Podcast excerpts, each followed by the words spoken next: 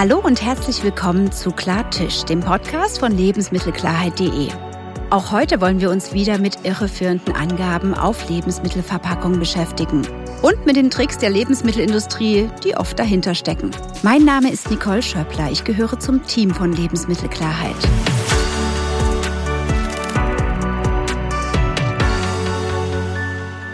Dieser Podcast-Folge geht es um Produkte, die ganz oft in meinem Einkaufswagen liegen. Und ich bin mir sicher, dass auch viele von euch und Ihnen sie schon gekauft haben.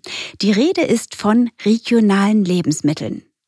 Immer mehr Menschen legen Wert darauf, Produkte aus ihrer Region zu kaufen. Und, das sieht man auch im Supermarkt, es gibt auch immer mehr Werbung für Regionalität auf Lebensmitteln.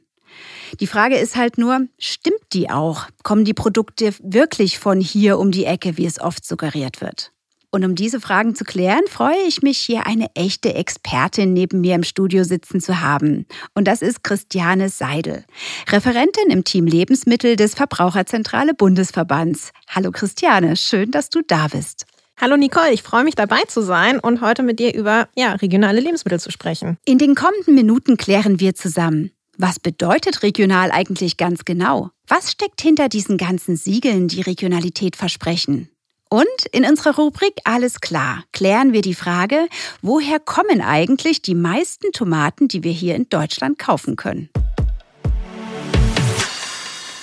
Christiane, vor kurzem ist ja eine neue Studie erschienen, die der Verbraucherzentrale Bundesverband in Auftrag gegeben hat. Und da geht ganz klar hervor, eine ganz große Mehrheit der Verbraucherinnen und Verbraucher will wissen, wo ihre Lebensmittel herkommen und legt halt auch Wert auf regionale Produkte. Ja, das stimmt. Die Befragungen zeigen, Regionalität wird als sehr wichtig angesehen. Und mehr als drei Viertel der Befragten gaben an, dass sie beim Lebensmitteleinkauf darauf achten, ob Produkte aus regionaler Erzeugung stammen. Und warum tun sie das? Ja, in den meisten Fällen wollen Verbraucherinnen und Verbraucher eben die heimische Landwirtschaft unterstützen. Aber sie versprechen sich auch kürzere Transportwege und somit eben auch irgendwie eine höhere Frische von regionalen Produkten. Ja, das kann ich bestätigen. Das geht mir ganz genauso. Der Wunsch nach regionalen Lebensmitteln ist ja ohne Frage da und natürlich werben auch die Lebensmittelhersteller und Händler kräftig mit Regionalität. Auf den Produkten findet man dann so Aufschriften wie von hier, aus der Region, aus der Heimat oder von daheim und, und, und. Nun habe ich mich schon oft im Supermarkt gefragt, was heißt denn von hier oder regional eigentlich genau? Welcher Umkreis gilt eigentlich als Region und welcher dann halt im Zweifel nicht mehr? Und diese Frage stellen nicht nur ich mir, sondern anscheinend auch viele andere. Jedenfalls findet man da auf lebensmittelklarheit.de auch einige Produktmeldungen dazu. Zum Beispiel die Beschwerde eines Verbrauchers über eine Frischmilch. Die Packung, die hatte er in Berlin gekauft und darauf stand dann die Aufschrift Unser Markenzeichen Regionalität. Woraus er natürlich schloss, dass die Milch irgendwie regional erzeugt ist, also irgendwo aus seinem Umkreis kommt, vielleicht aus Brandenburg oder so. Aber nach genauem Hinschauen stellte sich dann raus, dass sie aus dem Nordwesten Deutschlands stammt und in Nordrhein-Westfalen verarbeitet wurde. Um genau zu sein, liegt die Molkerei ganze 450 Kilometer entfernt von Berlin, wo er sie ja gekauft hatte. Also nach meinem Verständnis geht das nun wirklich nicht mehr als regional durch, oder? Nein, definitiv nicht. Und man muss auch sagen, das ist leider kein Einzelfall. Also Produkte aus der Region liegen im Trend und die Nachfrage ist groß und somit eben auch die Versuchung, den Begriff regional sehr weit auszulegen. Und zum Beispiel ein bekannter deutscher Geflügelverarbeiter bewirbt seine Produkte mit der Aussage, deutsches Geflügel von regionalen Höfen. Und welchen Eindruck vermittelt er damit bei Verbrauchern und Verbrauchern? Natürlich, dass das Geflügel aus der Region kommt, in der es verkauft wird. Mhm. Und erst der Text auf der Rückseite weist darauf hin, dass das Geflügel aus verschiedenen Regionen Deutschlands stammt. Es kann also durchaus sein, dass ich das Produkt in Hamburg kaufe und das Geflügel aber aus Bayern stammt. Und das entspricht definitiv nicht den Erwartungen der Verbraucherinnen und Verbraucher an richtige regionale Herkunft. Und wir sind der Meinung, der Anbieter darf nicht den Eindruck erwecken, dass das Geflügel aus der Region stammt, in der es verkauft wird, wenn das gar nicht der Fall ist. Absolut. Also für mich wird genau dieser Eindruck erweckt. Ich würde sagen, das geht schon in Richtung Irreführung. Aber wie kann das denn eigentlich sein? Also gibt es da nicht irgendwelche gesetzlichen Regelungen, wann ein Produkt als regional ausgewiesen werden darf und wann halt nicht? Der Begriff regional muss ja irgendwie geschützt sein. Ja, genau da liegt das zentrale Problem. Der Begriff regional ist eben nicht geschützt.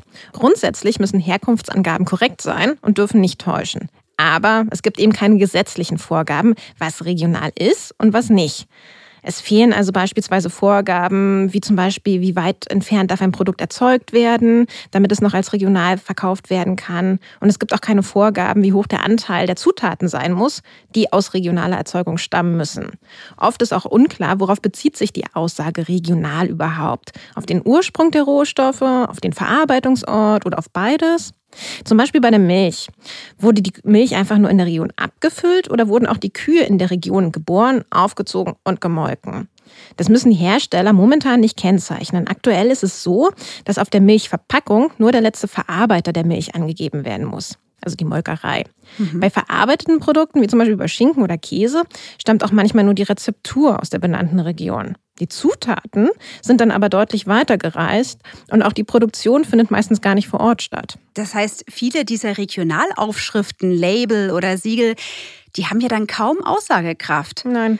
Und es gibt so viele verschiedene dieser Label. Wie kann ich mich denn da zurechtfinden in diesem Siegeldschungel? Ja, da hast du recht. Es gibt tatsächlich sehr viele verschiedene Siegel, Label, Markennamen, die irgendwie Regionalität versprechen.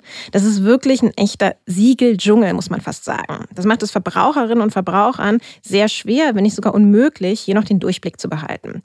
Ich versuche da mal ein bisschen Klarheit reinzubringen. Also, zum einen gibt es das Regionalsiegel der Bundesländer. Die haben einige Bundesländer in den vergangenen Jahren entwickelt. Das sind so Gütezeichen, die mit unterschiedlichen Qualitätskriterien verbunden sind. Das Kennzeichen geprüfte Qualität Bayern verlangt zum Beispiel, dass die Zutaten der Produkte zu 100 Prozent, also komplett aus Bayern, stammen und dort auch verarbeitet wurden.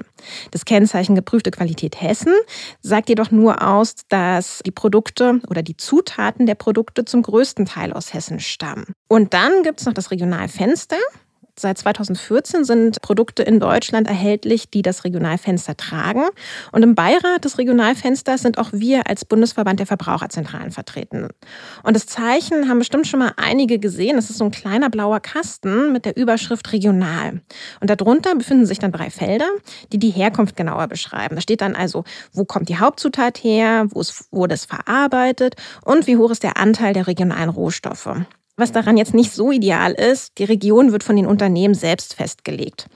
Der genannte Bereich muss also lediglich kleiner sein als Deutschland. Okay, und was wird dann so in der Regel angegeben? Sowas wie Norddeutschland oder das Erzgebirge oder eher das Bundesland?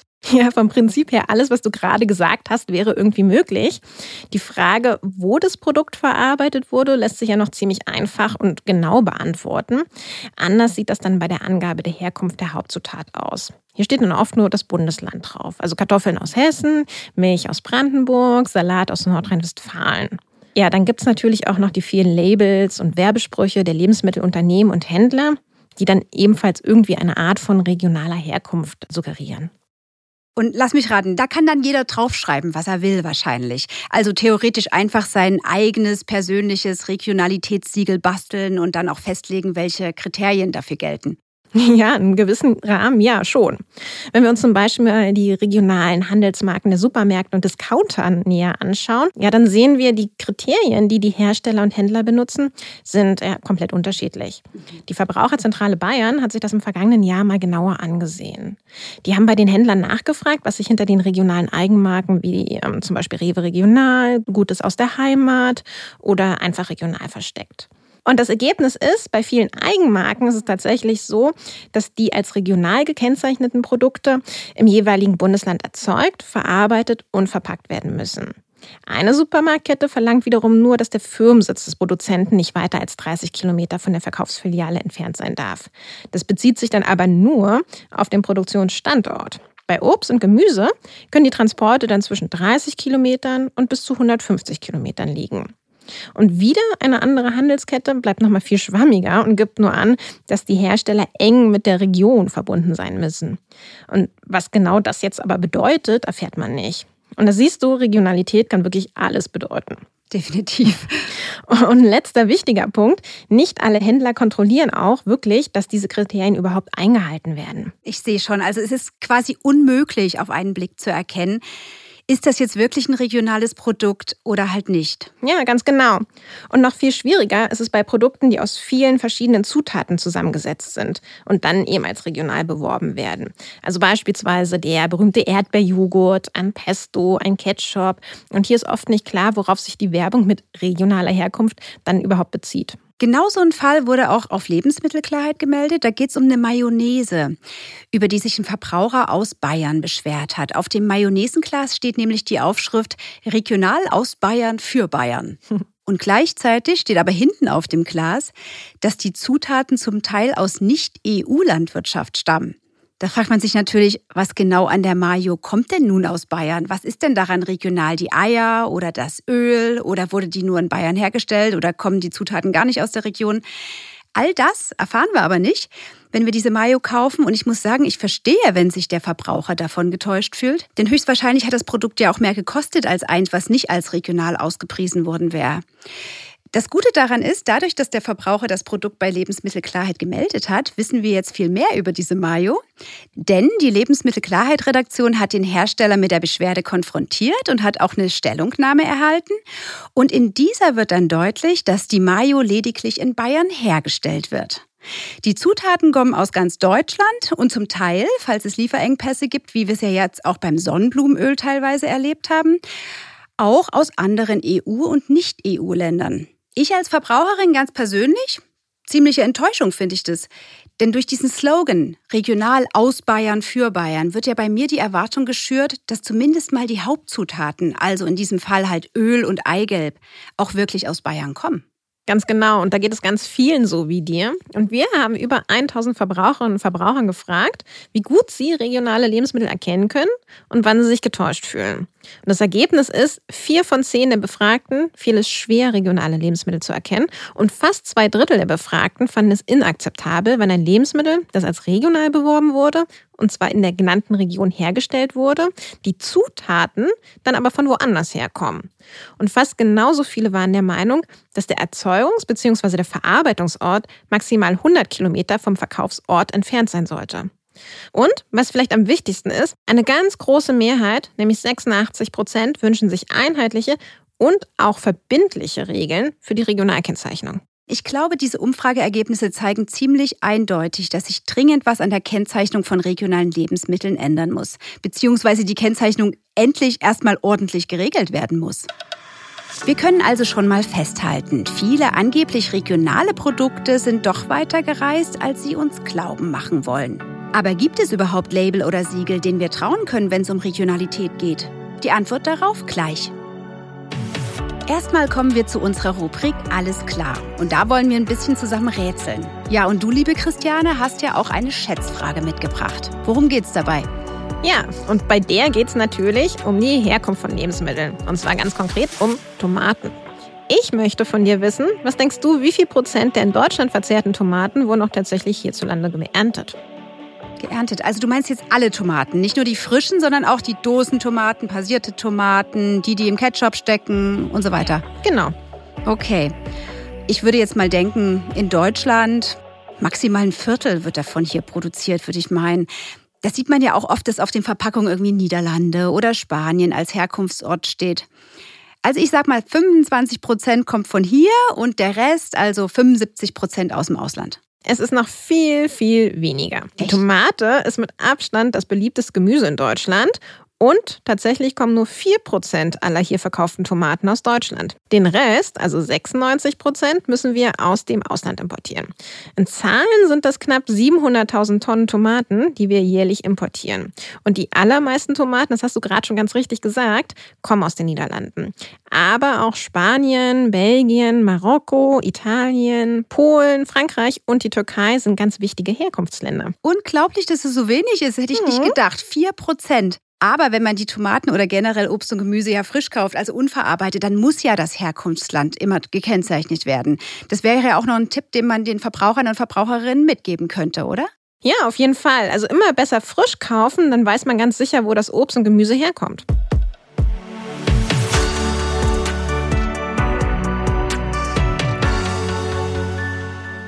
Nun haben wir ja lange darüber gesprochen, wie undurchsichtig und auch irreführend die Kennzeichnung von regionalen Lebensmitteln ist. Das ist natürlich gut zu wissen, dass man nicht allen Werbeversprechen uneingeschränkten Glauben schenken kann.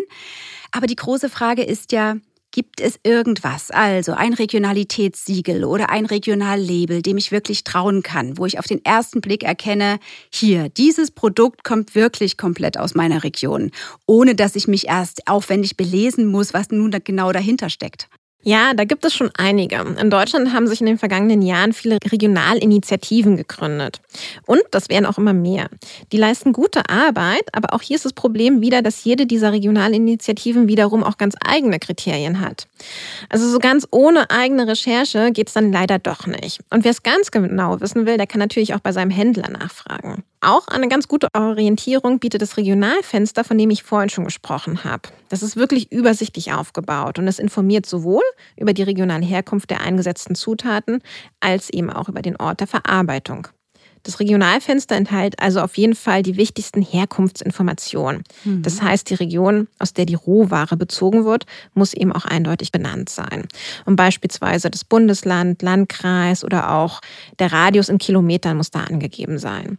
Aus dieser definierten Region muss dann die erste Hauptzutat und auch die wertgebende Zutat stammen. Okay, das heißt, nehmen wir an, auf einer Brombeerkonfitüre prangt ein Regionalfenster. Dann wüsste ich gleich auf den ersten Blick, alle Brombeeren darin kommen jetzt zum Beispiel, je nachdem was draufsteht, aus der Uckermark. Aber dann der Zucker ja nicht, oder? Ja, das kommt jetzt tatsächlich auf die Zusammensetzung der Konfitüre an und da wird es ein bisschen kompliziert. Also wenn die erste Hauptzutat, also die Brombeeren, weniger als 51 Prozent des Gesamtgewichts des Produktes ausmachen, dann müssen auch die weiteren Zutaten aus der definierten Region stammen, bis dann mindestens 51 Prozent des Gesamtgewichts erreicht sind. Mhm. Also besteht die Konfitüre zum Beispiel nur aus 50 Prozent aus Brombeeren, dann müssen auch die weiteren Zutaten, wie zum Beispiel der Zucker, aus der Region kommen. Bei zusammengesetzten Produkten muss zudem immer die Gesamtsumme aller regionalen Rohstoffe als Prozentzahl angezeigt werden. Am häufigsten findet man das Zeichen auf Obst, Gemüse und Kräutern. Aber auch Fleisch- und Wurstwaren, Milchprodukte und Eier sind vergleichsweise häufig mit dem Regionalfenster gekennzeichnet. Und wird es denn dann auch überprüft, ob die Angaben, die die Hersteller darin machen, denn auch stimmen? Ja, das wird überprüft. Für die Vergabe der Lizenzen ist der Trägerverein Regionalfenster e.V. zuständig. Der lässt die Zertifizierungsunternehmen zu, die den Lizenznehmer, also zum Beispiel den Hersteller der Konfitüre, überprüfen. Und die jeweiligen Zertifizierungsstellen werden dann immer direkt auf dem Regionalfenster benannt. Da steht dann zum Beispiel neutral geprüft durch XY drauf. Mhm, das klingt ja eigentlich nach einer ganz super Sache, oder? Ja, das Regionalfenster ist eine gute Grundlage. Aber wir sehen auch noch Nachbesserungsbedarf. Und wie ich schon gesagt habe, muss die Region einfach nur kleiner sein als Deutschland. Hm. Und das ist dann nicht immer mit dem eigenen Verständnis von Regionalität übereinstimmt. Wenn ich zum Beispiel in Berlin Kartoffeln kaufe, auf denen das Regionalfenster aufgedruckt ist und die Kartoffeln dann aber aus Hessen stammen, dann sind die Kartoffeln meiner Meinung nach nicht mehr regional produziert. Das heißt, in dem Fall würde mich das Regionalfenster eher über die Herkunft der Kartoffeln informieren, als mir zu zeigen, hier kommt etwas aus deiner Region. Hier heißt es dann eben auch wieder ganz genau hinschauen. Der zweite Kritikpunkt ist eben der besprochene Mindestanteil an regionalen Zutaten bei diesen zusammengesetzten Produkten. Der muss im Minimalfall nur 51 Prozent betragen. Und da wäre es schöner, wenn das ein bisschen mehr wäre. Und drittens müssen die Tiere bei Fleisch- und Wurstprodukten nicht von Geburt an in der Region gehalten werden, sondern erst in der Mastphase. Und auch Futtermittel müssen nicht aus der genannten Region stammen. Und da könnte man definitiv noch mehr machen. Und vielleicht der wichtigste Kritikpunkt, beziehungsweise eher so eine Art äh, Verbesserungspotenzial, ja. da die Kennzeichnung freiwillig ist, können die Anbieter ihre Produkte nach wie vor als regional oder aus der Heimat bewerben, ohne festgelegte Kriterien dafür zu erfüllen. Und das führt dann eben zu diesem benannten Siegeldschungel. Also das Regionalfenster ist ein guter Start, aber wenn es denn verpflichtend wäre? Aber im Moment halt immer noch nicht so richtig das Gelbe vom Ei. Was müsste sich denn aus deiner Sicht noch verändern, damit Verbraucherinnen und Verbraucher wirklich eine transparente Orientierungshilfe in diesem Regionalsiegeldschungel erhalten? Wir brauchen definitiv eine verlässliche und gut erkennbare Regionalkennzeichnung. Das bedeutet, die Definition der Region sollte nicht beliebig von den Anbietern konstruiert werden können. Wir beim Verbraucherzentrale Bundesverband schlagen daher vor, ein Register anerkannter Regionen zu schaffen. Also ein Register, in dem die Regionen auf Grundlage von nachvollziehbaren Kriterien aufgeführt sind. Das können dann zum Beispiel der Kulturraum sein, Naturräume oder auch politisch-historische Grenzen. Um diese Region zu definieren, sollten Verbraucherbefragungen genutzt werden. So soll sichergestellt werden, dass die Kennzeichnung am Ende nicht falsch interpretiert wird von den Verbraucherinnen und Verbrauchern. Also wie könnte so ein Register aussehen? In Brandenburg gibt es zum Beispiel den Spreewaldverein, den kennst du vielleicht. Ja. Der Spreewald ist ein bekanntes Gebiet in Deutschland. Das können wahrscheinlich viele Menschen hier in Deutschland richtig zuordnen. In unserem Vorschlag müsste dann sich dieser Spreewaldverein nun als Region in dem Register eintragen lassen. Hm. Da müsste dann festgeschrieben werden, auf welches Gebiet erstreckt sich der Spreewald und wie soll überprüft werden, dass die Produkte, die mit dem Spreewald beworben werden, dann tatsächlich auch aus dem Spreewald stammen. Die Festlegung einheitlicher Mindeststandards für die Definition einer Region könnte dann analog zum Verfahren im Bereich der ökologischen Landwirtschaft erfolgen. Das schafft die EU-Öko-Verordnung einen gesetzlichen Mindeststandard für die Kennzeichnung von Bio-Lebensmitteln. Aber gleichzeitig können auch Anbauverbände wie zum Beispiel Bioland und Demeter mit eigenen Regelungen über die Standards der Öko-Verordnung hinausgehen. So könnte es regionalen Initiativen und Anbauverbänden dann freistehen, zusätzlich mit ihren eigenen Labeln über diese einheitlichen Mindeststandards hinauszugehen wie das eben heute auch schon im Bereich der Biokennzeichnung gemacht wird. Dabei ist es eben wichtig, dass diese Mindeststandards rechtsverbindlich sind und für alle gelten und auch regelmäßig und unabhängig kontrolliert wird, ob diese Standards dann überhaupt eingehalten werden. Definitiv. Und so eine bundeseinheitliche Kennzeichnung regionaler Produkte, die würde wahrscheinlich nicht nur Klarheit auf der Verbraucherseite bringen, sondern auch Anreize auf der Erzeugerseite schaffen, echte regionale Produkte anzubieten, oder? Ja, auf jeden Fall. Eine wirklich verlässliche Kennzeichnung regionaler Produkte kann tatsächlich Anreize für einen echten Qualitätswettbewerb schaffen. Denn die Voraussetzung für einen wirksamen Wettbewerb um das beste Produkt ist, dass Lebensmittel für Verbraucherinnen und Verbraucher nicht einfach irgendwie beliebig austauschbar sind. Regionale Wertschöpfungsketten können aber auch immer nur einen Teil des täglichen Lebensmittelbedarfs liefern. Also es wäre jetzt utopisch anzunehmen, dass wir künftig unseren gesamten Lebensmitteleinkauf mit regionalen Lebensmitteln abdecken könnten. Mhm. Trotzdem haben aber auch verlässliche und langfristige regionale Lieferbeziehungen zwischen Landwirten, Verarbeitern, Handel und Verbraucherinnen und Verbrauchern viele Vorteile. Vor allem in der aktuellen Krise haben wir gesehen, dass kleinere und regional arbeitende Betriebe besser auf große globale Schocks reagieren können und sich viel schneller an neue Gegebenheiten anpassen können. Zum Beispiel, wenn Dünger und Futtermittel knapp werden. Wenn Verbraucherinnen und Verbraucher sich stärker mit der Herkunft und der Verarbeitung ihrer Lebensmittel beschäftigen, dann kann das auch die Wertschätzung von landwirtschaftlichen Produkten steigern. Das führt dann dazu, dass Verbraucherinnen und Verbraucher auch bereit sind, mehr für die Lebensmittel zu bezahlen, wenn sie dann tatsächlich regional erzeugt wurden. Hm, bestimmt. Ja, das kann dann auch den Spielraum für die Landwirte vergrößern, dass sie nachhaltiger wirtschaften können, in ökologischer, aber auch in ökonomischer Hinsicht. Und du siehst, es gibt tatsächlich viele Gründe für eine Lebensmittelproduktion und einen Lebensmittelhandel, der sich stärker auf regionale Wertschöpfungsketten und faire Erzeugerpreise stützt. Eben als nachhaltigere Alternative zu der ja momentan doch sehr stark export- und preisorientierten Landwirtschaft. Mhm. Und eine regionalere Wertschöpfungskette würde auch Chancen bieten für ein verändertes und auch viel direkteres Verhältnis von Verbraucherinnen und Verbrauchern auf der einen Seite und den Landwirtinnen und den Landwirten bzw. Lebensmittelprozentinnen und Lebensmittelproduzenten auf der anderen Seite.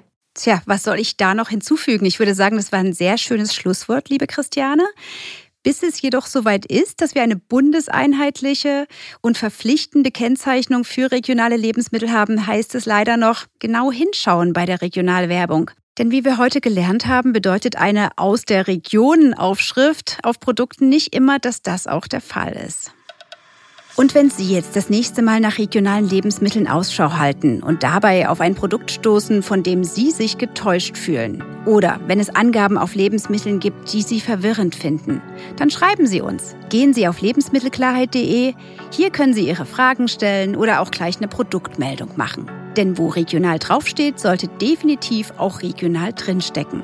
Gemeinsam sorgen wir so für mehr Klarheit und Wahrheit. Und auch in der nächsten Folge werden wir wieder spannende Fragen rund um die Lebensmittelkennzeichnung klären. Ich hoffe, Sie sind dann wieder mit dabei. Jetzt aber erstmal ein großes Dankeschön an dich, Christiane, dass du heute dabei warst. Ja, vielen Dank für die Einladung. Das hat mir ganz großen Spaß gemacht, heute mich mit dir über regionale Lebensmittel zu unterhalten. Ja, mir auch. Und natürlich auch ein Dankeschön an Sie und euch fürs Zuhören. Wir freuen uns, wenn euch auch diese Folge unseres Podcasts gefallen hat. Und noch mehr freuen wir uns, wenn ihr Klartisch, den Podcast von lebensmittelklarheit.de, weiterempfehlt, abonniert oder gern auch positiv in eurer Podcast-App bewertet. Mehr Infos zum Thema regionale Lebensmittel findet ihr unter lebensmittelklarheit.de.